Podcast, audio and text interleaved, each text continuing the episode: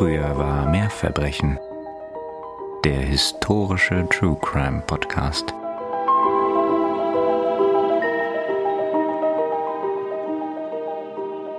Lorenzo schaut sich noch ein letztes Mal im Ufercamp um.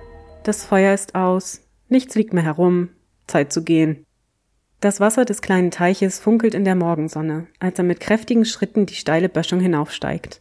Vor ihm kann er seine Freunde hören. Die gute Stimmung der letzten Nacht schwingt in ihren Stimmen, ihrem Lachen. Lorenzo lässt den Blick noch einmal über das Wasser schweifen. Seine Augen weiten sich. Das warme Gefühl erstarrt zu eiskaltem Schrecken.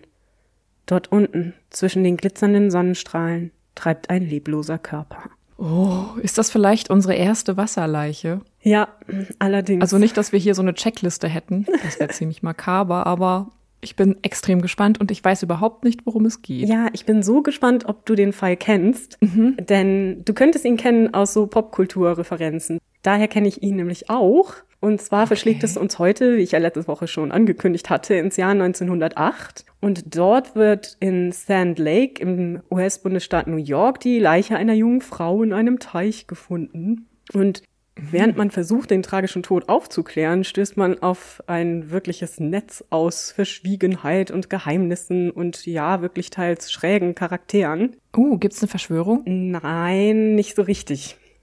Es ist mehr so ein persönliches Ding. Ähm, vielleicht, wenn du so darüber nachdenkst, an was dich das erinnern könnte, diese Geschichte kommst du vielleicht nicht drauf, ich will dich jetzt auch hier nicht bloßstellen, aber sie erinnert sehr an die berühmte Fernsehserie aus den 90ern, Twin Peaks. Oh ja, oh ja, oh ja, oh ja, oh ja, oh ja. Habe ich natürlich komplett gesuchtet. Ich liebe es. Ja, ich habe auch extra heute nicht so viel vorbereitet zu der Serie selber, weil ich ja weiß, dass du die magst. Und ich meine, mhm. wenn irgendwer was Qualifiziertes zu sowas sagen kann, dann du. Jedenfalls war dieser Tod, nämlich der jungen Hazel Irene Drew, die Inspiration und das Vorbild für Laura Palmer in Twin Peaks. Und wenn wir euch jetzt so richtig heiß gemacht haben, dann freuen wir uns nämlich sehr, denn ihr seid wieder genau richtig bei Früher war mehr Verbrechen. Dem historischen True Crime Podcast. Und ihr hört Katharina und Nina. Und wir freuen uns natürlich riesig, dass ihr wieder mit uns auf die Reise geht. Diesmal ins junge 20. Jahrhundert. Und es ist wirklich eine interessante Geschichte. Und wie bei Twin Peaks ist es auch hier so, dass es eigentlich, je weiter man kommt in den Ermittlungen, immer undurchsichtiger wird und alles eigentlich mhm. unklarer. Mhm. Es ist ein ungelöster Fall. Ich kann euch also auch keine Antwort präsentieren hier heute. Also, ne, schnallt euch an, es wird verrückt. Oh. Wenn ihr gerne noch mehr hören möchtet über die verrückten Geschichten, die sich so in der Vergangenheit ereignet haben, dann folgt uns doch gerne auf Instagram oder besucht uns da, wie ihr das ja auch schon fleißig tut. Vielen Dank dafür. Und vielen Dank auch für die ganzen tollen persönlichen Nachrichten und die Kommentare. Und wir lesen das alles und freuen uns wirklich riesig. Ja, wir lieben es, dass es mittlerweile wirklich so kleine Gespräche gibt, auch Diskussionen unter den Posts. Das ist fantastisch. Ja, wirklich. Also für uns ist das auch immer noch unglaublich. Ja. ja, vielen, vielen Dank. Es ist echt so schön, mit euch allen gemeinsam diesen Podcast zu machen. Und wenn ihr Lust habt, findet ihr natürlich in den Show Notes alle Kontaktmöglichkeiten, zum Beispiel unsere E-Mail-Adresse und auch den Link zu unserer Kaffeekasse, wenn ihr Lust habt, uns da vielleicht mal ein oder zwei Kaffees auszugeben. Da freuen wir uns auch immer sehr und das hilft uns auch, den Podcast noch größer und besser zu machen. Also tausend Dank. Das hält uns nicht nur wach, sondern hilft uns auch bei längeren Folgen. Also von daher herzlichen Dank. Ja. Jetzt hast du die Latte natürlich sehr hochgelegt oh und ich erwarte jetzt sehr viel David Lynch-artiges. Ja, also ganz so abgefahren wie in Twin Peaks wird es heute nicht. Okay. Bevor wir mit unserer Geschichte richtig loslegen, muss ich einmal kurz einen kleinen Quellendisclaimer machen hier heute, denn es gibt so viele Zeitungsartikel. Es gibt alles Mögliche dazu. Vieles davon ist im Zuge der dritten Staffel von Twin Peaks gemacht worden, also so um 2017, 18 rum. Mhm. Und ist eben auch sehr auf Twin Peaks fokussiert, weswegen ich glaube, dass einige Fakten, die tatsächlich um Hazel gehen, nicht so 100 Prozent immer richtig repräsentiert werden. Ich weiß es nicht, aber ich habe so den Eindruck in den Quellen öfter mal. Ja, obwohl wir Serienfreaks unter uns die dritte mhm. Staffel, glaube ich, ausklammern würden. Ja, für mich ist Twin Peaks Staffel 1 und Staffel 2 Und es sorgte damals auch im deutschen TV, ich möchte da nur ganz kurz noch äh, zu ergänzen, für einen kleinen Skandal, weil als es ausgestrahlt wurde, gab es einen konkurrierenden Fernsehsender, der am Abend vorher oder ich glaube ein paar Tage vorher geleakt hat in seinen, ich glaube es war der Teletext, wer der Mörder ist Nein. von Laura. Doch, und das sorgte für im damals jungfräulichen Privatfernsehenland Deutschland wow. für einen kleinen TV-Skandal. Ja, das kann ich mir vorstellen. Das ist ja auch, naja, also gerade bei der Serie ja. willst du das auch nicht. Naja, gut, schauen wir mal. Leider hat hier niemand irgendwas mhm. geleakt. Ansonsten wäre das Mysterium heute vielleicht weniger groß, aber nun ja. Aber gut für uns mögen wir doch alle diese kleinen Mysterien. Ja, ich dachte auch, ne, man kann mal wieder was ja. Ungelöstes anschauen und gemeinsam ein bisschen rätseln, obwohl selbst das hier schwierig oh, aber ist. Aber jetzt will ich dich nicht länger aufhalten mit meiner Begeisterung. Sie ist auf jeden Fall da und ich zügel mich jetzt und freue mich, wenn du loslegst. Gut, dann machen wir das auch sofort. Und zwar geht es, wie gesagt, ins Jahr 1908 und zwar in die kleine Stadt Sand Lake in Staat New York in Rensselaer County. Sand Lake hatte um 1908 rum circa 2000 Einwohner und lag gut 20 Kilometer östlich von Albany in New York. Wir schreiben den 11. Juli. Es ist ein sehr schöner, warmer, sonniger Tag. Und am Hang des Tiburton Mountains das ist in einem Gebiet, das sehr, sehr dicht bewaldet ist und durch das nicht so viele Menschen regulär durchkommen. Außer auf der Taburton Road, die da durchführt durch diesen Wald. Da sind öfter mal Kutschen und auch Autos unterwegs. Aber so in den Wäldern selber ist man relativ ungestört. Und da direkt an der Taborton Road liegt ein kleiner Teich, der zu einem Bauernhof gehört. Und unter den Einheimischen hat dieser Teich den Namen Teals Pond nach der Teals Farm. Mhm. An diesem wunderschönen Morgen im Juli waren ein paar Jungs aus der Gegend, also ein paar Jugendliche am Teals Pond und hatten da die Nacht vorher verbracht, von Freitagabend auf Samstagmorgen und hatten da getan, was man als jugendliche Jungs so tut. Also eurer Kreativität ist jetzt hier keine Grenze gesetzt. Genau. Vielleicht hat man auch ein bisschen illegal gefischt Jedenfalls am nächsten Morgen wollten die Jungs sich wieder aufmachen, zurück nach Hause. Nachdem seine Freunde schon auf dem Weg sind, verlässt gegen halb zehn Uhr Lorenzo Gruber als letzter das Camp. Als er gerade die Böschung hinaufsteigt, bleibt sein Blick an etwas hängen, das im Wasser treibt. Und er wusste zuerst nicht genau, was es ist, das er da sah, aber als er genauer hinsah, bemerkte er, dass es sich um den Kopf und die Schultern mhm. einer im Wasser treibenden Leiche handelte. Die Frauenleiche trieb mit dem Gesicht nach unten im Wasser und das, was Lorenzo sehen konnte, machte ihm relativ schnell klar, dass die Dame nicht mehr am Leben sein konnte.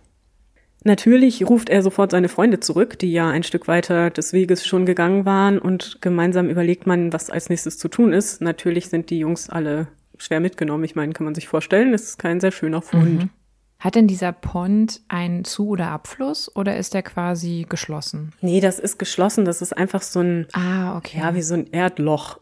Okay, sie mussten jetzt keine Angst haben, dass die Leiche abtreibt und irgendein Fluss runtergespült wird, sondern das ist zumindest relativ sicher, dass sie diesen Pond nicht verlässt. Genau, also dieser Teich mhm. ist einfach da im Wald gelegen, so ein, ja, so ein Fischteich, der zu der nahegelegenen mhm. Farm gehört. Also das ist auch alles nichts Großes. Wir verlinken euch die Location einfach in unserer Google Map mhm. natürlich und dann könnt ihr einen Blick auf die Größe dieses Ponds werfen. Ja, genau. Tatsächlich ist das heute auch noch genauso unbewohnt in dem Gebiet, wie es damals in 1908 war. Jetzt machen sich ein paar der Jungs schnell auf in den nächsten Ort, um Hilfe zu holen und zwei der Jungs bleiben zurück und gucken sich mal die Gegend da um diese Fundstelle ein bisschen genauer an. Zwischen den Bäumen am Rande der Böschung finden sie dann einen schwarzen Strohhut mit drei großen schwarzen Federn daran und ein paar Ziegenlederhandschuhe. Beide Gegenstände, beziehungsweise alle drei Gegenstände, lagen fein säuberlich zusammengelegt da an dieser Böschung. Also das hatte nicht den Eindruck, als wären sie da hinuntergefallen oder hingeworfen worden, sondern fein säuberlich hingelegt. Durch die Jungs, die jetzt da im Ort die Behörden alarmieren, werden auch Anwohner darauf aufmerksam und natürlich passiert, was immer passiert. Ne? Wir haben eine riesen Menschenmenge, die sich da ansammelt und mal gucken will, was es da so gibt. Also Spuren gibt's natürlich dann gar keine mehr. Fußabdrücke oder ähnliches. Ja, obwohl die Jungs auch schon ein bisschen geguckt hatten und man hielt sich wohl tatsächlich mhm. ein bisschen weiter davon entfernt. Also ah, das okay. war wohl alles ganz in Ordnung. Jetzt war es natürlich auch von Vorteil, dass die Böschung relativ steil war. Also nicht, ja. man darf sich jetzt keine Steilküste da vorstellen, ne? sondern eine etwas höhere Böschung, die halt ja quasi schräg zum Ufer hin abfällt. Und da haben sich diese Schaulustigen nicht draufgestellt, sondern die standen weiter oben im Wald, kann man sich vielleicht vorstellen. Mhm. Schließlich irgendwann kommt auch der lokale Arzt Dr. Elias Beuys am Auffindeort an und er übernimmt erstmal das Kommando und weist dann ein paar junge Männer an, die sich da auch mit versammelt hatten, die Frau aus dem Wasser zu ziehen. Während sie das tun, drehen sie die Frau auf den Rücken, also so, dass ihr Gesicht nach oben gerät und sie müssen sich dann erstmal abwenden von diesem wirklich schrecklichen Anblick, denn offensichtlich war die Frau etwas länger im Wasser gewesen und mhm. dementsprechend waren die Verwesungsprozesse auch sichtbar. Es war ja sehr warm. Es war auch schon seit mehreren mhm. Tagen wirklich sehr warm gewesen und das hatte natürlich auch so einen Verwesungsprozess dann begünstigt. Außerdem sind ja im Wasser geborgene Leichen eh immer nicht so besonders schön anzusehen. Ja. Kaum ist die Tote an Land, beginnt Dr. Beuys mit einer ersten Untersuchung und er vermutet anhand des Zustands der Leiche, dass sie etwa seit einer Woche im Wasser liegt. Mhm. An ihrem Hals sieht er ein rosanes Band, das mehrfach um den Hals gewickelt war. Es sollte sich später herausstellen, dass das Band aus einer Corsage stammte, also so ein Corsagenband war. Mhm. Und es grub sich tief in die Haut des Halses. Also war offensichtlich keine Dekoration, also keine Kette oder so, mhm. oder als Kette gedacht, sondern oder als Halsband, sondern war intentionell im Zuge eines Übergriffes dort hingekommen. Ja, das ist nicht so ganz geklärt. Denn okay. durch den Verwesungsprozess, das schwillt ja alles an und deswegen kann es auch sein, dass durch den Verwesungsprozess dieses Band mhm. so eng um mhm. den Hals lag. Also da waren sich die Ärzte auch zu keiner Zeit so richtig einig. Die Todesursache ist es aber nicht. Also sie ist okay. nicht stranguliert worden. Ja. Der Körper wird dann abtransportiert in das Bestattungsinstitut der Larkin Brothers im nahegelegenen Averill Park. Dort befand sich auch das örtliche Leichenschauhaus, deswegen brachte man die junge Frau dann dahin. Während die Leiche abtransportiert wird, informiert Dr. Beuys den lokalen Friedensrichter Ebenezer Martin und der Martin verständigt dann auch die Distriktbehörden von Rensselaer County. Dr. Beuys macht sich dann auf den Weg ins Leichenschauhaus für die Autopsie und wird dann auch noch von zwei anderen Ärzten dabei unterstützt, die von dem County selber dorthin geschickt werden. Also ein Gerichtsmediziner und noch ein weiterer Arzt unterstützen den guten Dr. Boyce. Zunächst mal fällt auf, dass die Kleidung in einem sehr guten Zustand ist und von sehr guter Qualität. Sie ist weder zerrissen noch deplatziert. Das heißt, auch Unterwäsche und ähnliches sind nicht verrückt, zerrissen, kaputt, mhm. irgendwas in der Art. Die Frau trägt Absatzschuhe guter Qualität. Was aber ja schon mal unterstreicht, zusätzlich dazu, dass sie halt ihr Kleid trug, dass sie nicht schwimmen gegangen ist. Genau, und es sind jetzt auch nicht unbedingt die Schuhe, die du für so einen Waldspaziergang anziehen würdest. Ja. Auch das ist ja. schon ein bisschen merkwürdig. Aber ich sagte ja schon, dieser Fall ist alles andere als leicht zu erklären. Hm. Ja, äh, man schaut sich dann auch den Strohhut an und an dem Hut befindet sich eine Hutnadel mit dem Buchstaben H. An ihrer Bluse befand sich eine vergoldete Anstecknadel mit dem Motto von Montreal auf der Vorderseite und auf der Rückseite eingraviert HID. Weder am Teich noch an der Leiche konnte eine Handtasche oder Börse oder ähnliches gefunden werden, die die Dame bei sich gehabt haben könnte. Die Verwesung des Körpers, ähm, vor allem des Gesichts, war, wie gesagt, relativ extrem. Die unteren Extremitäten waren etwas besser erhalten, weil das kalte Wasser dafür gesorgt hatte, dass der Prozess etwas langsamer verlief. Das Alter der Toten schätzen die Ärzte auf 30 bis 35 Jahre. Wie wir später feststellen werden, sind sie damit jetzt nicht ganz richtig. Sie hat blondes Haar, blaue Augen, war mittelgroß und hatte helle Haut und keine besonderen Merkmale. Das heißt also, sie hatte keine körperliche Missbildung oder irgendwas ähm, der Art.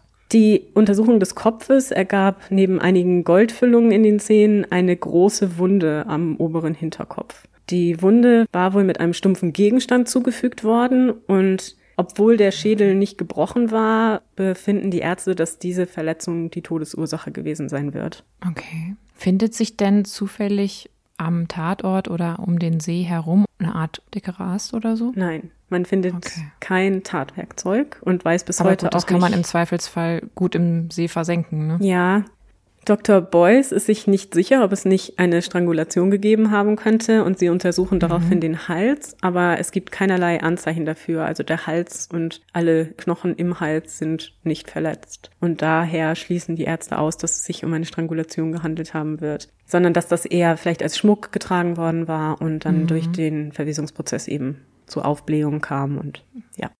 Die innere Untersuchung der Toten ergab, dass sich weder im Magen noch in der Lunge Wasser befand. Das heißt, sie war also nicht ertrunken, mhm. sondern schon tot, als sie in das Wasser gelangt war. Auch konnten keine Spuren einer Vergewaltigung nachgewiesen werden, obwohl es Verletzungen an den Sexualorganen gab. Aber die Ärzte konnten mhm. nicht ausschließen, dass diese durch den Verwesungsprozess entstanden waren.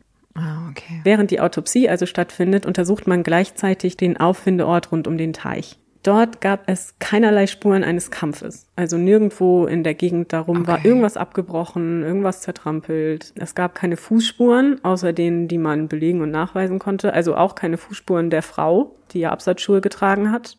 Und trotzdem sehen die Ermittler zunächst mal keinen Anlass dafür, zu denken, dass irgendwer außer der Frau dort war, weil es eben keinen Kampf gab und auch um den Hut und so herum keinerlei Spuren zu finden sind. Also sie denken erstmal, dass es sich dabei vielleicht um einen Selbstmord gehandelt haben könnte. Wir behalten im Hinterkopf, sie hatten ja noch nicht die Ergebnisse ja. der Autopsie gehört, sondern ah, sie wussten okay. ja bis jetzt nur, dass eine Tote treibend da gefunden worden war.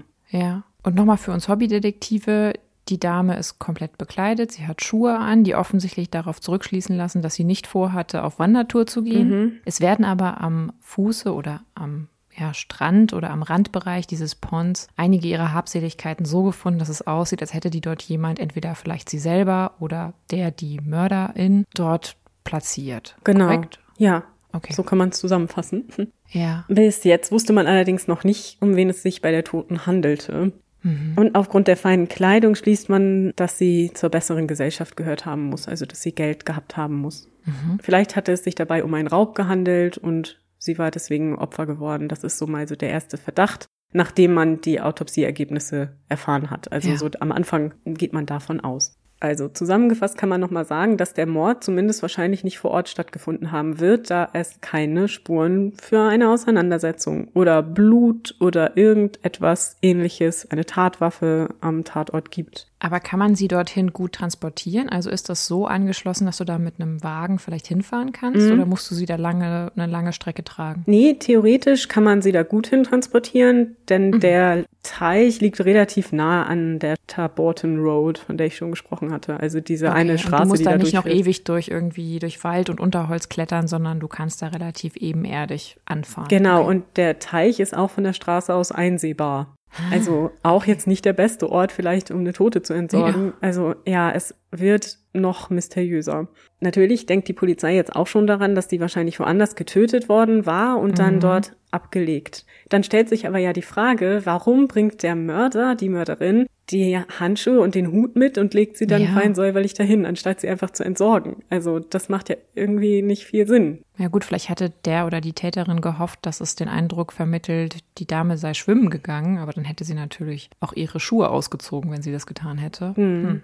Okay. Genau. Also eigentlich ist das schwer zu erklären, ne? Aber gut, wer ja. weiß, was so ein Täter denkt. Vielleicht ja. ist er auch nervös geworden und wollte das eigentlich noch irgendwie mit ins Wasser schmeißen, hat es dann aber vergessen ja. oder irgendwas in der Art. Obwohl, zumindest nach den Quellen klingt es jetzt für mich, als sei das wirklich absichtlich sauber und ordentlich da angeordnet worden. Also als hätte sie es selbst dort hingelegt, so wie du selber deine Sachen hinlegen würdest, wenn du nur kurz weggehst. Ja, genau. Hm. Nachdem man also noch keinen Namen für die Tote hat, veröffentlicht am 12. Juli die Lokalzeitung The Northern Budget die Geschichte und macht sie in der Gegend bekannt. Also mal abgesehen davon, dass man das natürlich gehört hatte. Aber die Zeitung erzählt dann auch, dass die Tote im Leichenschauhaus sei und dass sie nicht identifiziert sei etc. und man um Mithilfe mhm. bittet. So kam es, dass sich noch am gleichen Tag, also am 12. Juli, ein Mann bei dem Leichenschauhaus vorstellte, nämlich John Drew, der seine 20-jährige Tochter Hazel vermisste. Hm. Drew wird zur Leiche gebracht und muss die schreckliche Aufgabe erfüllen, sie zu identifizieren. Und tatsächlich sind da die Beschreibungen auch sehr emotional. Also das muss schwer gewesen sein, sich das anzuschauen, geschweige denn, wenn es dein eigenes Kind ist, das da liegt. Ja. Allerdings gelingt es ihm tatsächlich, sie zu identifizieren und so wissen die Ermittler, dass es sich bei der Toten um Hazel Irene Drew handelt. Hazel war das zweitälteste von fünf Kindern der Drews. Sie war die älteste Tochter und sie war in Prestonkill und das ist in der Nähe von St. Lake geboren und aufgewachsen. 1902 war Hazel mit 14 Jahren von der Familie weggezogen und zum Arbeiten nach Troy in die nächstgrößere Stadt gegangen. Troy war zu dem Zeitpunkt, also Anfang des 20. Jahrhunderts, gerade so richtig im Aufschwung. Die Leute da waren überdurchschnittlich gut situiert und man hatte viele wirtschaftliche Möglichkeiten und so zog es auch die junge Hazel dahin. Und zwar arbeitete sie dann als Hausangestellte und das tat sie auch tatsächlich bis zu ihrem Tode. Gab es denn eine Beziehung von ihr nach Montreal? Also diese Nadel stammte ja. von einer ihrer Arbeitgeberinnen, die ah. eine Beziehung nach Montreal hatte und die Hazel wohl sehr mhm. schätzte. Und die hatte ihr diese Nadel geschenkt als Andenken mit okay. ihren Initialen eingraviert. Überhaupt war es so, dass alle Menschen, mit denen Hazel in Berührung kam, zumindest die man so finden konnte, überaus gut über sie sprachen. Sie berichteten, ja. dass sie freundlich und höchst anständig gewesen sei. Äh, sie war regelmäßige Besucherin zweier Kirchen in der Region und hatte eine großartige Arbeitsmoral, war immer hilfsbereit und freundlich aufgeschlossen, jemand, den man sehr mochte. Sie wird auch als außergewöhnlich hübsch beschrieben. Sie gewann schnell Freunde, aber mhm. man betonte immer wieder, dass sie keinen Liebsten habe und auch nie mit Männern gesehen worden war. Also, also tugendhaft. Sehr, sehr tugendhaft. Im Verständnis der Zeit, okay. Soweit wir wissen. Ja, wir hören nochmal die Geschichte weiter. Die Untersuchungen zu Hazels Tod kommen jetzt richtig in die Gänge und zwar unter der Leitung des Rensselaer County Detectives Duncan Kay und des Staatsanwaltes von Rensselaer County Jarvis O'Brien. Man lädt dann John Drew, seine Frau Julia und deren Schwiegertochter Eva ein, nochmal zur Polizeiwache zu kommen, um die Kleidung und die Gegenstände von Hazels Leiche zu identifizieren. Der Familie fällt es sehr schwer, diese Gegenstände zu identifizieren. Mhm. Sie sind sich nicht so hundertprozentig sicher. Sie scheinen auch nicht besonders viel über ihre Tochter zu wissen, sind von Anfang an relativ verschlossen bei den Ermittlungen. Die Mutter Julia war hierbei besonders distanziert. Ähm, während der Vater mhm. wohl schon sichtlich betroffen war, war sie eigentlich relativ emotionslos, so wird es beschrieben. Eva, die Schwiegertochter, stand Hazel sehr nah und war wohl eine ihrer engsten Freundinnen. Ah, okay. Und das ist auch der Grund, warum man sie und nicht ihren Mann vorlädt. Genau, ja. Okay. Also weil sie einfach einen Einblick geben sollte quasi in das Leben und ja. Wirken der Hazel. Eva ist es auch, die schließlich die örtliche Schneiderin dazu bittet, denn die hat wohl von Hazel relativ viele Aufträge bekommen und sollte nun identifizieren, ob diese Kleidung für Hazel hergestellt worden war von ihr.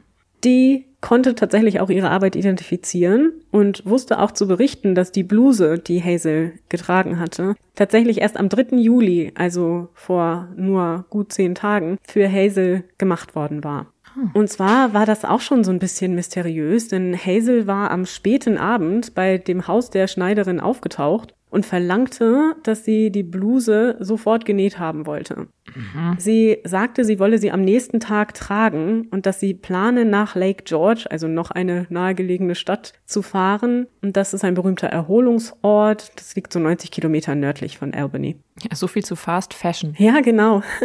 Das kann man da wirklich sagen. Es war ja das Wochenende des 4. Juli, ne, wie wir alle wissen, großer ja. Nationalfeiertag in den USA und sie wollte das nun in Lake George verbringen. So wartete Hazel dann tatsächlich auch bis 23 Uhr nachts, bis die Schneiderin ihr endlich ihre Bluse fertig genäht hatte und zog dann wohl auch glücklich Aha. und zufrieden ab. Sie sei aber wirklich guter Stimmung gewesen und schien sich auf diese Zeit in Lake George zu freuen. Mhm.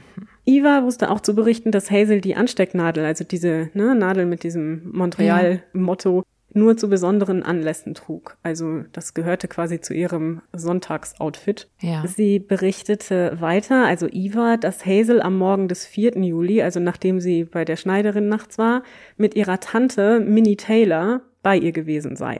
Die beiden haben einen Koffer dagelassen und sagten, sie würden ihn später abholen. Das hätten sie auch getan, aber Eva wusste nicht genau wann, denn sie war zu dem Zeitpunkt nicht zu Hause.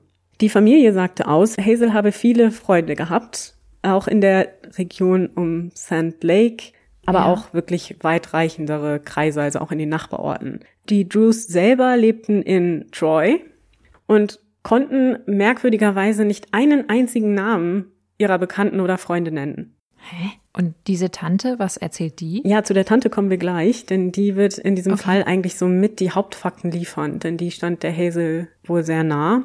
Ja. Zunächst noch einmal zu Ende die Befragung von Hazels Eltern. Und zwar erzählt Julia Drew schließlich noch, dass am 6. Juli, also wiederum zwei Tage später, Hazels Truhe. Man hatte ja früher Truhen, in denen man sein ganzes Hab und Gut aufbewahrte und ja. mit denen man dann von A nach B zog dass diese Truhe bei ihnen angeliefert worden war.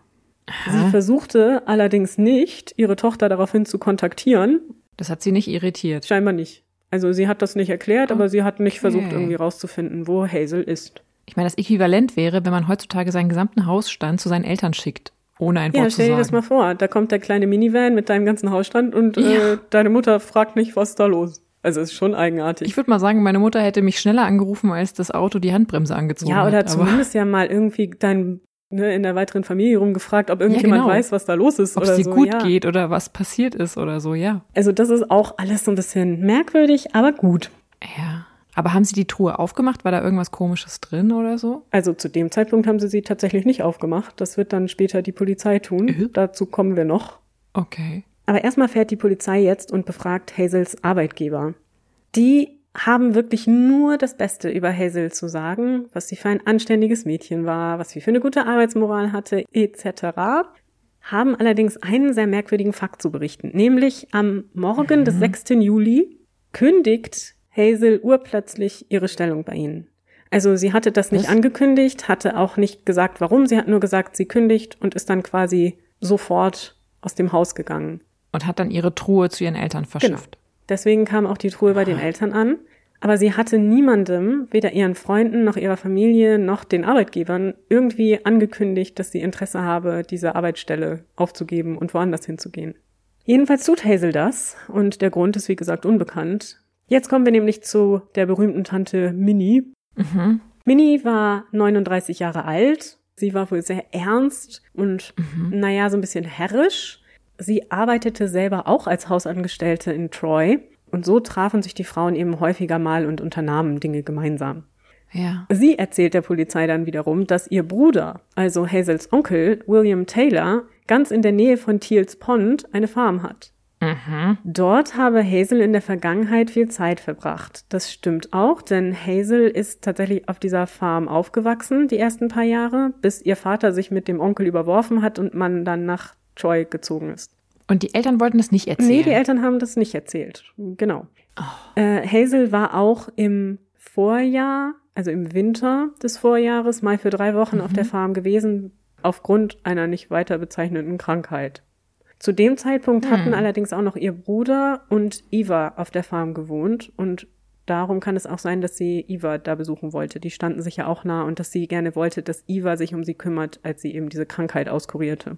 Okay, weiß man irgendwas, weil Krankheit macht mich sofort stutzig, weiß man irgendwas, ob sie vielleicht mhm. schwanger war und vielleicht ein Kind bekam? Ja, also man weiß nichts, aber man vermutet es, okay. dass es vielleicht so gewesen sein könnte. Ja. Aber Beweise dafür gibt es keine. Und bei der Autopsie hat man auch nicht festgestellt, ob sie schon mal ein Kind geboren hat, Nein. oder? Mhm. Okay.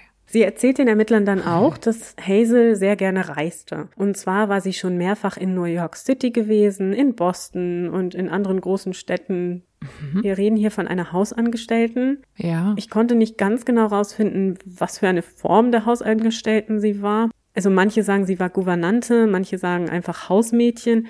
Genau kann ich es nicht sagen, aber in beiden Fällen hätte sie wahrscheinlich nicht genug Geld verdient, um sich einen solchen Lebensstil leisten zu können. Ja, aber ich meine, für alle Twin Peaks-Fans unter uns, es gibt schon jetzt ein mhm. paar Ähnlichkeiten, sagen wir mal so viel. Ja. Ihr wisst, was mhm. ich meine, wenn ihr dazu gehört. Genau. Um nochmal zurückzukommen auf Hazels zahlreiche Reisen. Sie war einmal ja. vor gar nicht allzu langer Zeit mit ihrer sehr guten Freundin Carrie Weaver in New York gewesen. Und Carrie hatte über diesen Aufenthalt gesagt, dass sie sich wundere oder beeindruckt sei, wie viel die gute Hazel sich mit einem Hausangestelltengehalt leisten konnte. Also Carrie war der Meinung, sie könnte einfach sehr gut sparen, aber nun man weiß es nicht. Jedenfalls erzählt Minnie weiter, dass am 4. Juli, also ne, am Nationalfeiertag, ja. als sie da nach Lake George fahren wollte, Hazel sich mit ihr traf, also mit Minnie, Hazel kam mit ihrem Koffer, hatte für eine Übernachtung gepackt und fragt Minnie, ob sie sie begleiten möchte. Minnie packt dann auch noch ein paar Sachen in den Koffer dazu und gemeinsam geht man zum Bahnhof, aber da entscheiden sich die beiden Damen dann anders. Statt nach Lake George zu fahren, was ja Hazel offensichtlich seit Tagen voller Vorfreude plante, fährt man nach Troy, um sich die Parade zum 4. Juli anzusehen. Den Koffer lässt man bei Eva, die ja darüber schon berichtet Aha. hatte. Ja. Danach besucht man noch einen Vergnügungspark in Troy und geht dann und holt den Koffer bei Eva wieder ab. Dann mhm. fährt man gemeinsam mit dem Zug nach Schenectady, wo man die Nacht bei Verwandten verbringt. Diese sagen später aus, dass Hazel bei dem Besuch sehr gut gelaunt gewesen sei und niemand habe sie kontaktiert und sie habe auch nichts erwähnt, dass sie sich mit jemandem treffen wollte oder ähnliches. Dann fahren die beiden Frauen am nächsten Morgen, also am 5. Juli, zurück nach Troy und am 6. Mhm. kündigt Hazel dann plötzlich ihre Arbeitsstelle. Sie verlässt das Haus der Carries, also ihre Arbeitgeber, mit einem Koffer und einer braunen Handtasche. Mit diesen mhm. bewaffnet besucht sie auch ihre Tante Minnie nochmal mhm. und erzählt ihr, dass sie nach Water Village will, wo sie Freunde besuchen möchte. Das ist auch nochmal ein Ort in der Nähe. Also hier gibt es sehr viele Orte. Äh, mhm. Die gute Hazel ist mhm. wirklich sehr viel unterwegs. Also das merkt man ja schon von meinen Beschreibungen. Ja. Sie ist wirklich gerade für die damalige Zeit so absoluter Cityhopper. Ja, vor allen Dingen, als hätte die so viel Freizeit gehabt ja. eigentlich als ja, Angestellte, ne? In welcher Form wissen wir jetzt nicht, aber in der Regel hast du jetzt nicht diese Form von Freizeit, wie du sie heute vielleicht durch ein Wochenende kennst. Du hast ja in der Regel eigentlich fast, du hast vielleicht einen Tag der Woche frei. Mhm, genau. Und dann macht die da die ganze Zeit City-Hopping. Ja, richtig. Hm. Und vor allem, wie gesagt, das kostet ja auch alles Geld. Du musst dann da ein Hotel ja. haben und du musst mit dem Zug fahren und lauter so Dinge, du möchtest da auch essen gehen. Ja, also das ist wirklich äh, bemerkenswert, gerade für die damalige Zeit. Nun ja, in Water Villette will aber keiner Hazel gesehen haben und es wusste auch keiner der Freunde und Bekannten, die sie da hatte, dass sie kommen wollte. Also sie war mit niemandem verabredet, Aha. den man ausfindig machen konnte. Hazels Verhalten ist wirklich verwirrend und aber auch damals schon verwirrend. Also keiner kann so richtig Sinn daraus machen. Sie hatte ja diesen Trip nach Lake George wirklich seit Monaten geplant. Sie hatte auch seit Monaten darüber gesprochen, wohl mit Freunden und Bekannten, dass sie das machen wollte zum 4. Juli. Und dann lässt sie die Bluse in der allerletzten Minute fertigen. Es war ja die Nacht vorher um 23 Uhr. Ja. Wenn sie seit Monaten wusste, dass sie dahin fährt, warum hat sie die Bluse nicht vorher anfertigen lassen? Das ist ja auch schon eigenartig. Und warum ist sie dann am Ende nicht gefahren? Ja, und sie wirkt ja scheinbar auch nicht niedergeschlagen. Nee. Also es scheint ja keinen Grund zu geben, der sie dann hinterher betrübt hat, sondern es scheint irgendwas sich einfach in ihrem Plan geändert zu haben. Aber man kann durch ihre Reaktion überhaupt nicht Rückschlüsse ziehen, ob sie da jetzt jemanden gehofft hat zu treffen, also sie ist ja weiterhin gut gelaunt, was ja darauf hindeutet, dass es zumindest weiterhin so nach ihrem, ja, nach ihrem Gusto lief. Genau. Ja, und nachdem Hazel dann am Morgen des 6. noch einmal bei Minnie war, das hatte ich ja gerade berichtet, ihr erzählt, dass sie ja. danach Water Village will und ihr ihre Sachen wiedergegeben hat, die hatte sie ja noch in ihrem Koffer, ja. verschwindet sie. Und wir wissen im Grunde nicht, wo sie hin wollte. Keiner der Befragten erwartete Hazel in der Woche nach dem 6. Sie war fröhlich und gut gelaunt, auch noch das letzte Mal, als sie mit Minnie sprach. Ich meine, da sie ihr offensichtlich eine Lüge erzählt hat, sie ist nicht nach Water Village gefahren. Ja, ja. Ist die Frage wirklich, warum geht sie, wohin geht sie, ne? Warum trägt sie ihre beste Kleidung? Das dürfen wir ja auch nicht vergessen. Ja. Sie ist ja wirklich in ihrer Sonntagskleidung unterwegs. Natürlich ist es so, dass dieses Mysterium auch an den Leuten damals nicht spurlos vorbeiging. Also das ist natürlich gefundenes Fressen für die Presse, ne? das können wir natürlich. uns vorstellen. Und das Ganze nimmt jetzt erst sogar richtig Fahrt auf. Oh. Ja. Wird denn auch eigentlich dieser Onkel befragt, der dort die Farm hat in der Nähe des Ponds? Weil das wäre ja dann tatsächlich der nächste, den ich als Ermittler aufsuchen genau, würde. Genau, das ist auch bald so, dass sie das dann machen. Zunächst aber findet am 14. Juli, also nur ein paar Tage nach ihrem Auffinden, die Bestattung von Hazel statt auf dem Barbersville Cemetery in Peasant Hill. Hierbei ist markant, dass nur sehr wenig Gäste auf ihrer Beerdigung sind. Nur acht bis zehn Trauergäste wohnen der Bestattung bei. Das ist ja schon eigenartig, gerade wenn man bedenkt, was ich sie dachte, für. Sie wäre so krass beliebt genau. gewesen. Ja. Ja. Also. Das macht keinen Sinn. Nee. Entweder haben die alle geflunkert.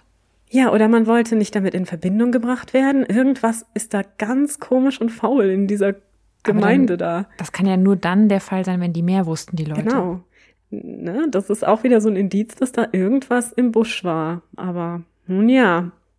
Direkt nach der Beerdigung fährt die Polizei dann und interviewt William Taylor, also den Onkel, ne, mit der Farm. Er kannte Hazel natürlich sehr gut, denn sie war ja teilweise mit ihm aufgewachsen und hatte ja auch den letzten Winter bei ihm verbracht. Ja. Allerdings verstand sich Hazels Vater John ja überhaupt nicht mit ihm und so war in der Familie auch wieder so ein bisschen so ein Zwist, deswegen sprach man auch nicht so richtig miteinander. William sagte aus, er habe Hazel seit dem Winter, also seitdem sie da bei ihm die drei Wochen verbracht hat, nicht mehr gesehen. Er habe sie auch nicht erwartet in dieser Woche nach dem 6. Juli. Und er hat sich nicht gewundert, dass sie ganz in der Nähe gefunden wird? Ja, das kommt jetzt noch. Er berichtet selber, dass sein Farmarbeiter Frank Richmond, der mit seiner Frau auch auf der Farm lebt, ihn am 8. Juli morgens gefragt habe, ob Hazel auf der Farm sei, ne, ob sie zu Besuch sei. Hm. Allerdings war sie nicht zu Besuch und William konnte sich auch nicht erklären in dem Moment, warum Frank das fragte. Am 11., direkt also am Tag des Auffindens der Leiche, erfuhr er von dem Vorfall durch einen Nachbarn und der Nachbar äußerte auch direkt den Verdacht, dass es sich bei der Toten um Hazel gehandelt haben könnte. Aber William Ach. tut nichts. Er fragt nicht bei der Familie nach, er geht nicht zu den Behörden, er tut gar nichts auf diesen Verdacht hin. Das ist ja komisch. Also ja. mal wieder komisch, weil hier ist einiges komisch. Ja, wirklich. Also das Verhalten aller beteiligten Menschen in dieser Gemeinde ist äußerst merkwürdig. Ja, da ist ziemlich viel faul in diesem Staate Dänemark, muss man sagen. Ja, also ganz kuriose Dinge, die da vorgehen. Ja. Unterdessen gelingt es der Polizei, mehrere Zeugen zu ermitteln, die etwas berichten können über Hazels Aufenthaltsort am 7. Juli. Und zwar okay. ist das einmal der 17-jährige Farmarbeiter Frank Smith und der 35-jährige Kohlehändler Rudy Gondrum, die gemeinsam in einem Pferdewagen auf dem Weg auf der Tiburton Road waren, circa gegen 19.30 Uhr am 7. Juli. Sie waren schon an Thiels Pond vorbei, also sie fuhren quasi den Berghang runter, ne, hatten Thiels Pond schon passiert mhm. und auch die Abfahrt in Richtung der Farm von William Taylor und waren jetzt mhm. weiter auf dem Weg den Berg runter Richtung Sand Lake. Dort trafen sie Hazel, wie gesagt, gegen 19.30 Uhr, die zu Fuß auf der Straße unterwegs war. Sie hatte das Kleid an, mhm. mit dem sie später auch gefunden werden sollte und trug in der Hand locker den schwarzen Hut mit den drei Federn. Mhm. Sie wirkte fröhlich und gelassen und schlenderte die Straße hinauf. Als sie Frank Smith sah, der ihr bekannt war, man hatte sich schon öfter unterhalten, grüßte sie ja. ihn freundlich und er grüßte zurück und erzählte dann seinem Begleiter Rudy, dass es sich dabei um die älteste Tochter von John Drew handelte. Und sie schlenderte Richtung Farm oder von der Farm weg? Sie schlenderte den Berg hinauf Richtung Farm und Richtung des Teiches. Aha. Zur gleichen Zeit etwa befanden sich noch andere Zeugen auf der Straße. Ein weiteres Ehepaar kam aus Richtung Sand Lake also der entgegengesetzten Richtung, und fuhr den Berg hinauf auf der Tiburton Road.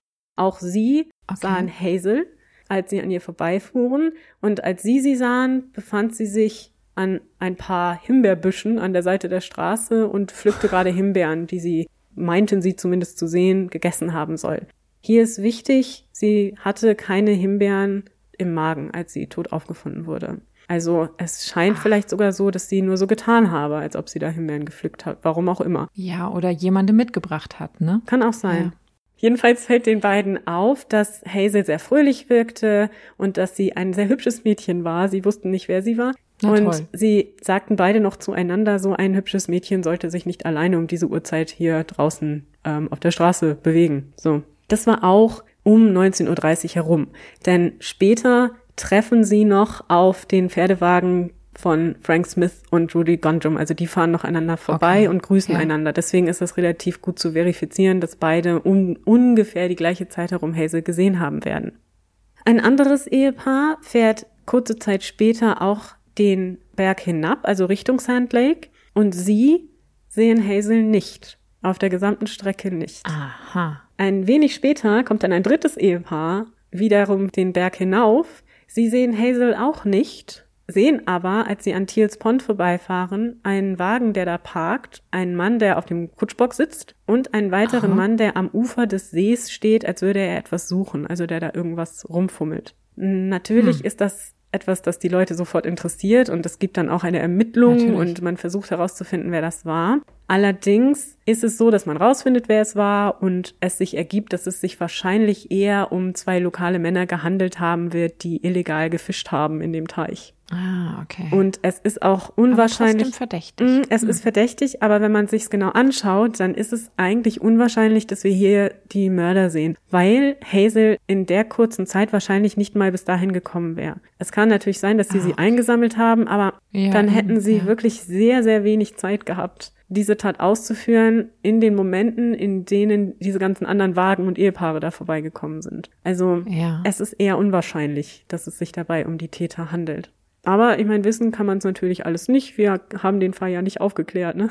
Also mein Gefühl sagt mir auch, also ist natürlich total subjektiv und auch überhaupt nicht faktengestützt, über die Maßen, aber ich habe das Gefühl, dass doch der Tatort auch der Fundort ist. Mhm. Also, dass sie nicht irgendwo anders hingebracht wurde, sondern dass man sie halt überrascht hat. Deswegen gibt es auch keine Spuren eines Kampfes, weil wenn du jemandem von hinten eine überbrätst, dann wirst du davon keine großen Spuren im Zweifelsfall finden. Und so eine Waffe kannst du gut dann im, im See versenken. Und sie wird ja erst Tage später gefunden. Mhm. Dann kann es vielleicht zwischendurch ja auch nochmal irgendwie sind da auch noch mal Tiere lang? Es hat vielleicht auch mal kurz geregnet, ich weiß es nicht. In jedem Fall kannst du damit auch jede Spur relativ geschickt, ohne dass du was dafür tun musst, verwischen. Also mein Gefühl sagt mir, sie ist auch dort in der Nähe umgebracht worden. Aber bitte weiter. Ja, ja, nee, also das denke ich auch. Wir können ja ganz am Ende noch mal ein bisschen spekulieren hier ja. mit unseren eigenen Ideen.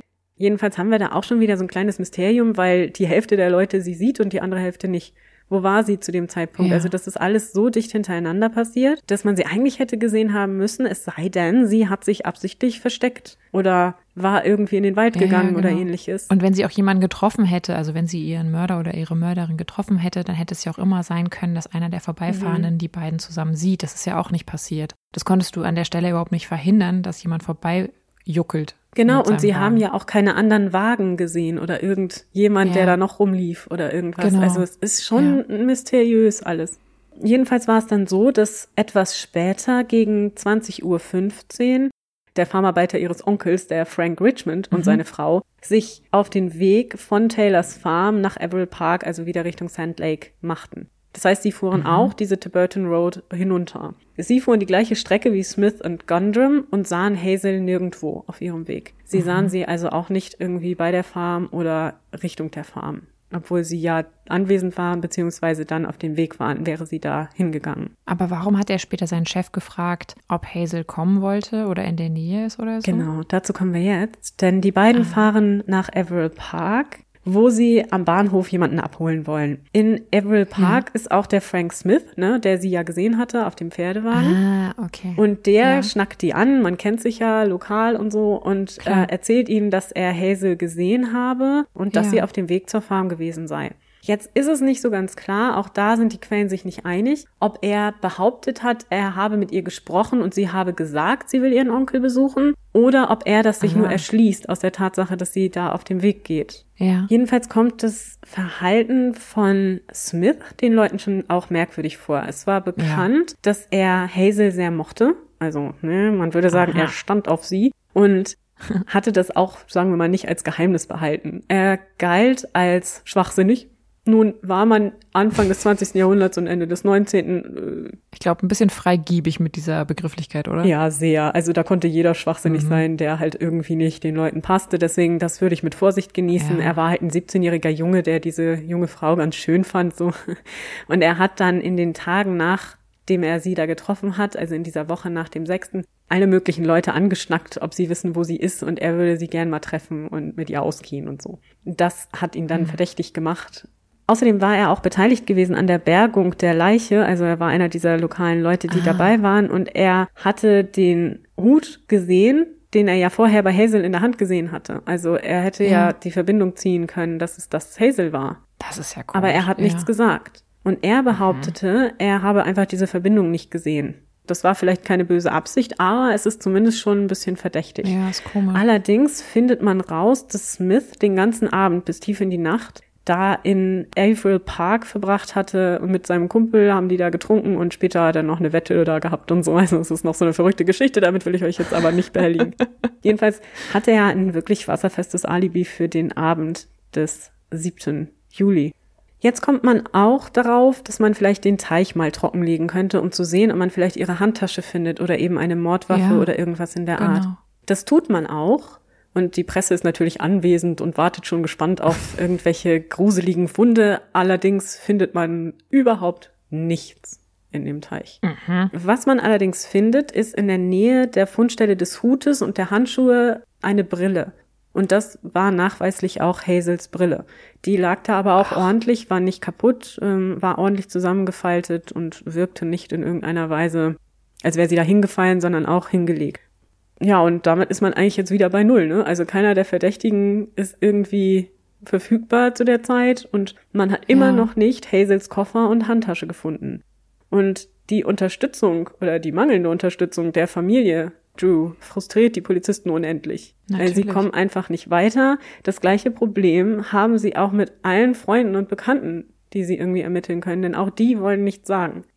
Ninny Taylor, also die Tante, mit der sie so viel Zeit verbrachte, war auch äußerst schwierig zu knacken und wollte nicht mit den Polizisten zusammenarbeiten. Also es war offensichtlich, dass sie Dinge verbarg. Sie hat sogar ja. zugegeben, zum Beispiel, dass sie mal mit Hazel und zwei Herren eine Kutschfahrt unternommen habe, was auch immer das heißt, wollte aber nicht die Namen dieser Herren nennen. Nach ihren Worten wollte sie keine Unschuldigen mit in die Sache hineinziehen. Ach, das stinkt doch bis zum Himmel. Ja, ich weiß. Aber wie frustrierend, ne, wenn man merkt, da wissen ganz viele Leute sehr viel mehr, mhm. aber keiner will reden. Genau. So hat die Polizei wirklich große Schwierigkeiten, irgendwie an Hazels Privatleben zu kommen. Also wirklich alle ja. Seiten von Hazel kennenzulernen und zu durchschauen.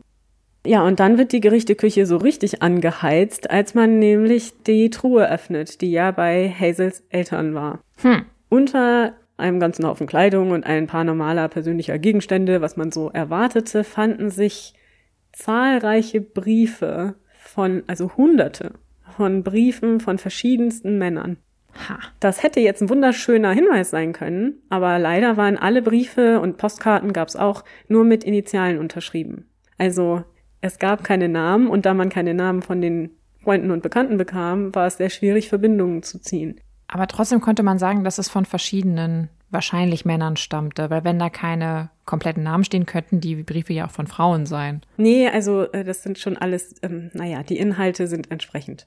Ah, also es sind, okay. äh, sagen wir mal, Liebes, Liebesbekundungen oder äh, Sehnsuchtsbekundungen mhm. und äh, Fragen nach weiteren okay. Treffen und Dinge der Art. Also äh, man kann daraus entnehmen, teilweise sind sie recht harmlos, ne, das war ja schön, dich kennenzulernen und so, aber viele sind auch, ah, unser Treffen war so schön und können wir das nochmal wiederholen. Mhm. Diese Briefe kommen mhm. teilweise aus den Orten, an denen sie gereist war, also zum Beispiel Boston und New York und ähnliche Orte und sind eben von Herren unterschrieben und mit diesen entsprechenden Sehnsuchtsbotschaften versehen. Hm. Einer, der immer wieder gerne zitiert wird in diesem Zusammenhang, der aber auch einfach wirklich schön ist, ist von einem gewissen CES. Es handelt sich dabei nicht nur um den einen Brief, sondern insgesamt sechs Briefe und Postkarten. Ach. Ich zitiere. Dein fröhliches Lächeln und deine strahlenden Augen foltern mich. Dein Gesicht verfolgt mich. Warum kann ich nicht wieder zufrieden sein? Du hast meine Freiheit gestohlen. Bitte vergiss nicht zu versprechen, zu schreiben. Wenn ich wieder nach Albany komme, treffe ich dich bei der Kneipe. Ich muss dich bald wiedersehen oder ich werde verhungern. Okay. Ja. Es stellt sich später raus durch die Ermittlung, dass der gewisse CES äh, Hazel wahrscheinlich circa einen Monat vor dem Tod der jungen Frau getroffen hatte. Ob er was mit dem Tod zu tun hatte, konnte aber nie so richtig geklärt werden, denn man konnte nicht finden, um wen es sich wirklich handelt. Auch gelang es nicht herauszufinden, wo Hazel den Abend des 6. Juli verbracht hatte. Also wir haben ja. sie ja erst am 7. wieder gesehen. Man fragte in allen Hotels in der Gegend, in allen Unterkünften irgendwelcher Art. Man befragte alle Leute, aber keiner hatte Hazel am Abend des 6. Juli gesehen. Der Detective Kay geht dann auch zum Bahnhof von Troy, der Union Station, und sieht sich da um. Und er fragt dann auch in der Gepäckaufbewahrung nach. Und siehe da, dort findet sich hm. Hazels Koffer. Mhm. Der Mitarbeiter sagt aus, dass eine blonde Frau, von der er aber nicht genau sagen konnte, ob es Hazel war und auch nicht, ob sie allein gewesen war, den Koffer um 13.49 Uhr am 7. Juli da bei dieser Gepäckaufbewahrung abgegeben hatte. Durch weitere Zeugenaussagen stellte sich heraus, dass Hazel schon am 6. Juli am Bahnhof in Troy gesehen worden war. Allerdings hat keiner sie in einen Zug steigen sehen. Sie wurde nur einfach am Bahnhof angetroffen. Und dann wieder am siebten, wie gesagt, und erst dann gibt sie den Koffer ab. Am Boden des Koffers wiederum fand man eine Anzeige des Troy Record vom 23. Oktober 1907.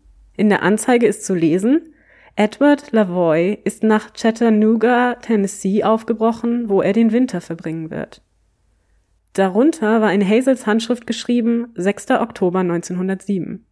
Aber auch diese Spur führt ins Nichts. Man findet tatsächlich die Familie von Edward Lavoy und es stellt sich raus, dass Hazel und Edward mal eine Beziehung hatten. Allerdings Ach. ist Edward dann nach Chattanooga gegangen, um dort Soldat zu werden. Und dadurch kam es zur Trennung.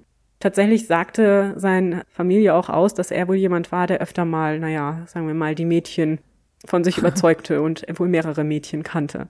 Für Hazel scheint das Ganze aber etwas Ernsteres gewesen zu sein. So könnte man zumindest vermuten, weil sie immer noch diese Zeitungsanzeige ja. aufbewahrt und auch, weil seine Familie berichtet, Hazel auch gekannt zu haben und dass sie wohl sehr verliebt war in Edward.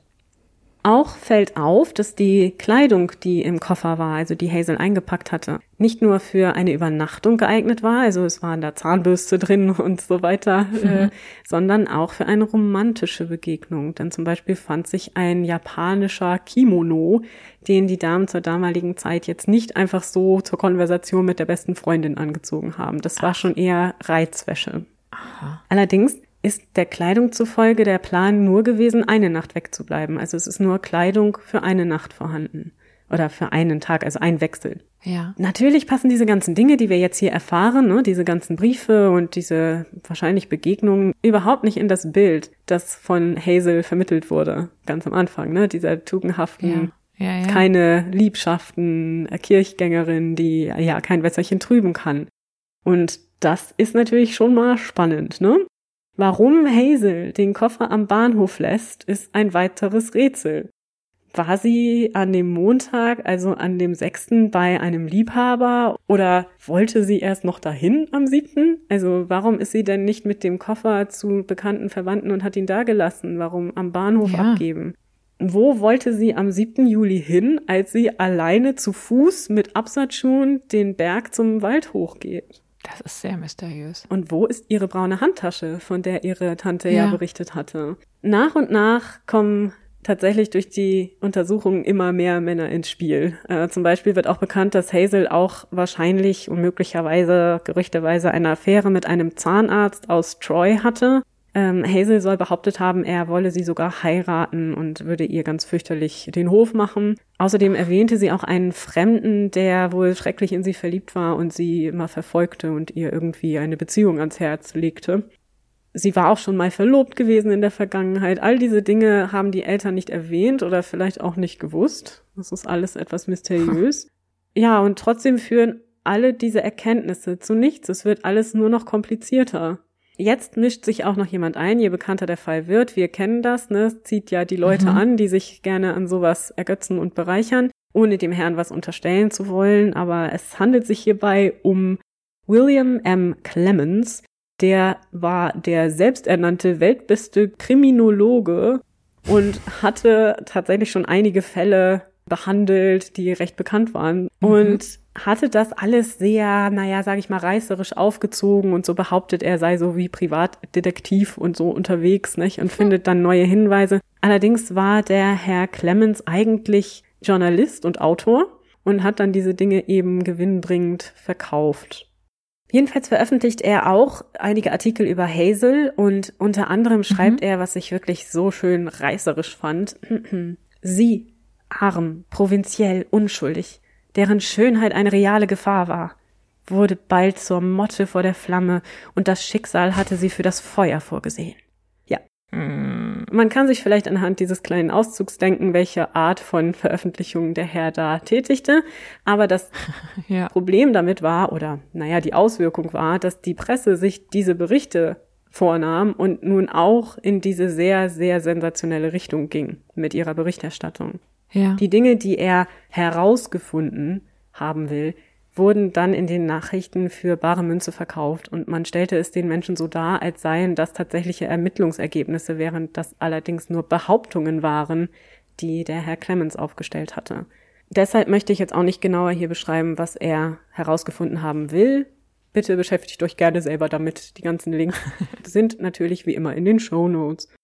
Die Ermittler gehen unterdessen einer weiteren Spur nach, die ich auch nur hier am Rande erwähnen will, weil ich das auch nicht für relevant für den Fall halte, aber sie ist vielleicht eine der kuriosesten überhaupt in diesem Fall. Es gab circa fünf Kilometer von Thiels Pond entfernt ein Camp, also so ein Ferienlager kann man vielleicht sagen.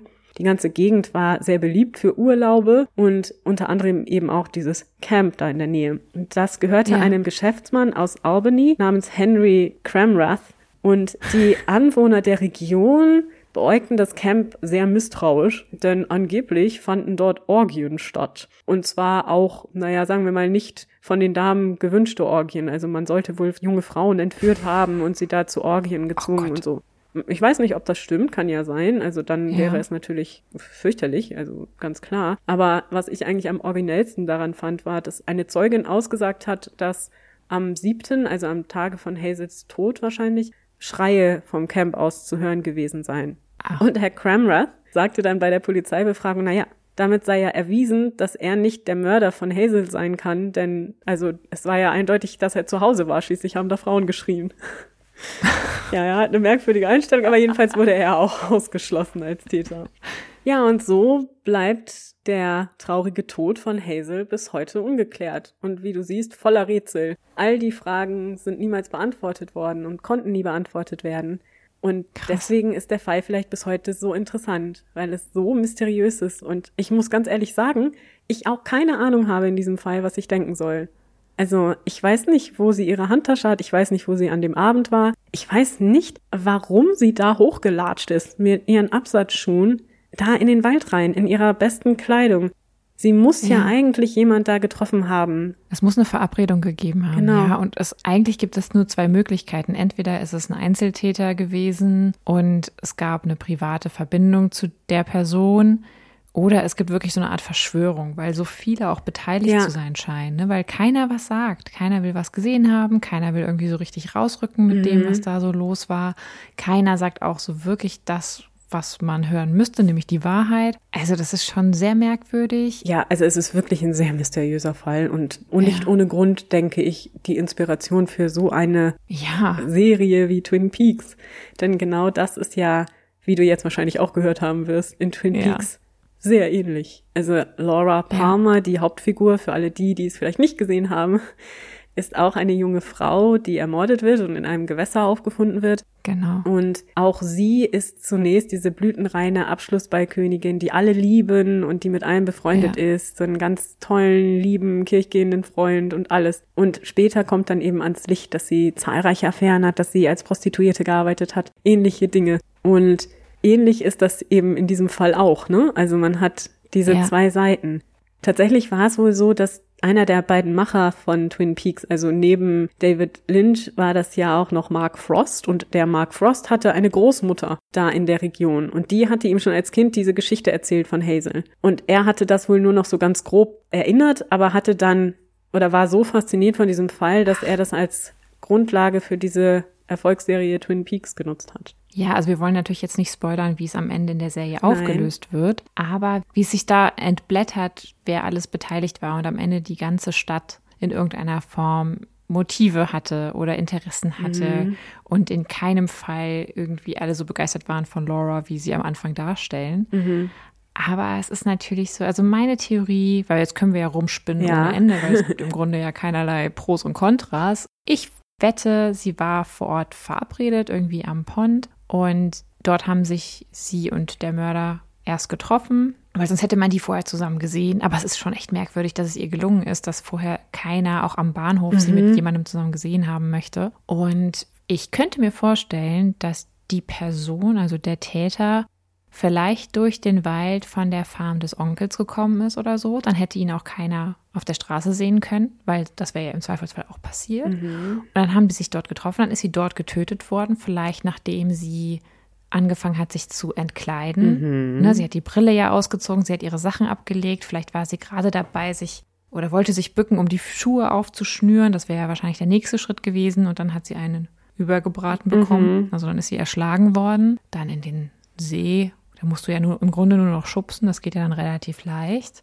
Hm, der Täter wurde ja auch nicht gesehen, wie er die Location verlassen hat. Nein. Und ich könnte mir vorstellen, das geht nur, wenn du nicht über die Straße gehst, weil scheinbar ist da ja viel Verkehr gewesen an dem Tag. Genau. Und deswegen deutet für mich alles so ein bisschen auf diese Farm des Onkels hin, tatsächlich. Ja, also ich finde auch die Familie ziemlich verdächtig. Ja. Und bei Laura Palmer, wir erinnern uns, da stand ihr ja der Täter auch recht nah. Und vielleicht ja. war es hier ja auch so ohne das unterstellen zu wollen, aber ja. also es muss jemand gewesen sein, der sich in der Gegend gut auskannte und sich relativ ja. sicher fühlte.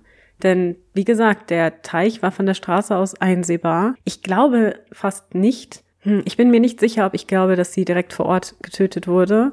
Das hätte jeder gesehen, der da vorbeigefahren wäre. Hm. Aber andererseits, ne, wer weiß, vielleicht ja auch eine Tat im Affekt, obwohl das glaube ich auch wieder nicht. Denn warum trifft man sich an so einer Stelle.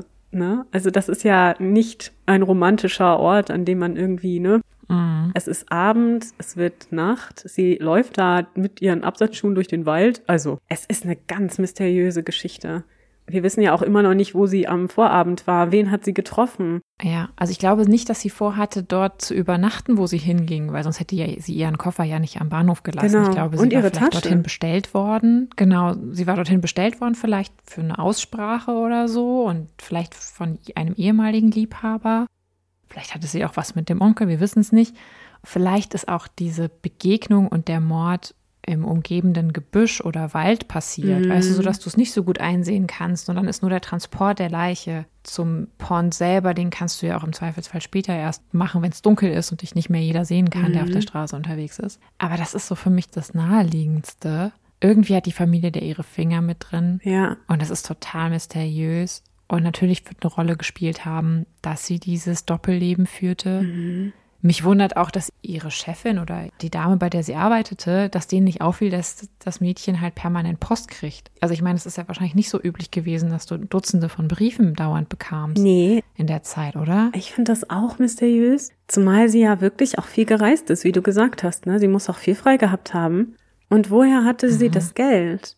Also es gibt auch die Theorie, dass Hazel sich vielleicht ja. auch als Sexarbeiterin in irgendeiner Form betätigt hat. Also vielleicht ja. als Callgirl oder etwas in der Art, ne? Sich vielleicht mit Männern getroffen. Ja. Vielleicht gar nicht so offiziell als Sexarbeit, sondern eher so, ja, Liebschaft mit, ähm, er gibt dir dann auch mal einen aus, ne? Ja, vielleicht mehr so Sugar Daddy Art. Genau, ne? sowas, ja, das kann sein. Mhm. Aber auch dafür gibt es keine wirklichen Beweise. Es sind aber überdurchschnittlich viele Briefe und Nachrichten, die eine Verbindung unterstellen, die über das normale freundschaftliche ja. hinausgeht. Also ich glaube, das spielt aber jetzt hier bei dem Fall nicht nur die Rolle, dass alle die Klappe gehalten haben, mhm. sondern der Mörder hat, glaube ich, auch sehr viel Glück gehabt. Weil ich glaube, es hätte immer passieren ja. können, dass du gesehen wirst auf der Straße und es kann ja nicht der gesamte Ort involviert sein in das Verbrechen. Ich meine, wie kannst du denn garantieren, dass auf diesen Briefen nicht doch mal einer aus Versehen seinen Vornamen ausschreibt oder so? Ja, ja, ja, total. Also ich bin auch nicht sicher, ob irgendwer von diesen Briefen was damit zu tun hat. Das ist es ja, ne? Ja. Es hätten so viele Leute vielleicht ein Motiv, wenn man unterstellt, dass da verletzte Gefühle oder irgendwas eine Rolle spielten und dann wiederum auch kein richtiges Motiv, weil es dann auch wieder schon so viele Leute sind, die in irgendeiner Form Aktien da in Hazels Leben haben. Ja, vielleicht war auch die Familie insofern involviert, als dass sie den Ruf der Familie schützen wollten. Ne? Und es einen Punkt gab, wo man Angst hatte, dass es irgendwie rauskommt. Ja wenn es so war, dass sie vielleicht ja wirklich schon mal schwanger war und deswegen auch im letzten Winter bei ihrem Onkel länger war, war da schon eine gewisse Eskalationsstufe ja zu sehen. Mhm, genau, dass sie ja auch nicht zu ihrer Familie, ja. also ihrer Mutter und ihrem Vater gegangen ist, ne, sondern lieber zu dem Onkel. Genau. Also ne, auch die Behandlung der Familie, dass sie sich nicht Sorgen machen, wenn da plötzlich die Truhe ankommt ja. und so, das ist alles höchst eigenartig. Ja, ich meine, am Ende des Tages finde ich vielleicht, also David Lynch hat ja eigentlich, hatte ich ja erwähnt, nicht vorgehabt, Twin Peaks aufzuklären. Also er wollte ja. nicht sagen, wer Laura Palmer getötet hat. Er wurde nachher dazu gezwungen ja. durch die Produzenten und so weiter, weil das Publikum anfing, nach einer Auflösung zu schreien, so kann man es vielleicht sagen. Mhm. Und auch er hat das immer damit begründet, dass eine unaufgeklärte Geschichte uns einfach immer fasziniert und länger fasziniert und dass diese kurzfristige Befriedigung, den Täter zu finden, ja. im Grunde so ein schnelles Erfolgserlebnis ist, das uns den Fall schneller wieder vergessen lässt. Das stimmt. Aber es schafft so Ordnung im Alltag, ne? Also ich meine, diese Sehnsucht nach dem Berechenbaren des Krimis. Ja. Das ist es ja im Grunde, ne?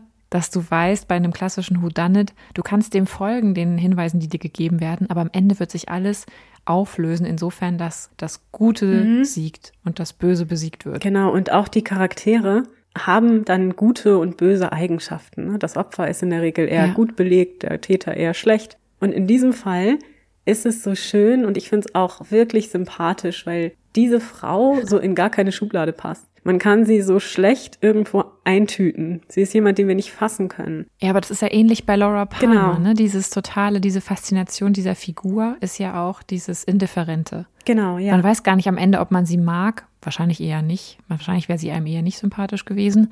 Aber einfach dieses Dazwischensein, ne? Diese krassen Grauabstufungen, die ja. sie hat. Und es ist alles wirklich sie. Also sie war ja wirklich ja. lieb und freundlich, aber eben scheinbar auch sehr involviert in anderen Dingen. Und wir wissen noch gar ja. nicht, wie tief das ging. Ähm, hat vielleicht auch sehr viel Herzen gebrochen und so weiter.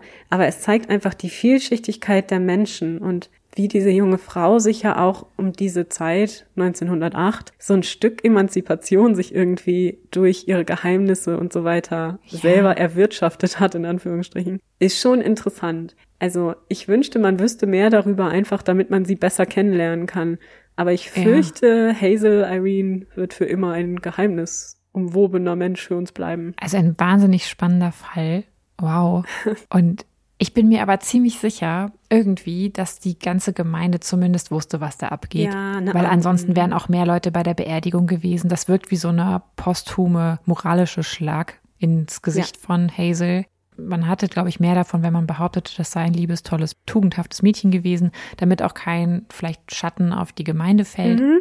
Aber scheinbar wussten die Leute, was da abgeht und was sie gemacht hat und fanden das auch nicht gut. Wahrscheinlich werden ja auch andere Gemeindemitglieder involviert gewesen sein. Vielleicht mhm. gab es auch noch Liebeleien mit verheirateten Männern aus der Gemeinde. Das Gerücht gab es, ja. Mhm. Ja, ja, aber das deutet ja alles darauf hin, dass da mehr Bescheid wussten und keiner drüber reden wollte, um auch die eigene moralische Unverfehlbarkeit zu wahren. Das wow. glaube ich auch. Das ist auch was, das sehr gut in die Zeit ja. passt. Ja. Aber trotzdem, ich fände es gerade so toll, diesen Fall doch noch irgendwann, wenn der aufgeklärt würde. Ja. Irgendwie. Ja, ich weiß. Ich weiß, es ist wahrscheinlich nicht mehr möglich, mm. aber. Nee, mm, es ist auch gerade, was ich auch total spannend fand, es ist auch gerade so eine Zeit, in der wir auch mit Forensik dem Fall noch nicht beikommen können. Ne? Ja. Anfang des 20. Jahrhunderts ist schon viel Forensik vorhanden. Also Fingerabdruckverfahren ist vorhanden. Ja. Man kann sogar schon menschliches und tierisches Blut auseinanderhalten. Also Dinge, die wirklich hilfreich sind, nur leider nicht in diesem Fall, weil wir es mit einer Wasserleiche zu tun haben. Es gibt keine Fingerabdrücke und keine Blutspuren. Es ist alles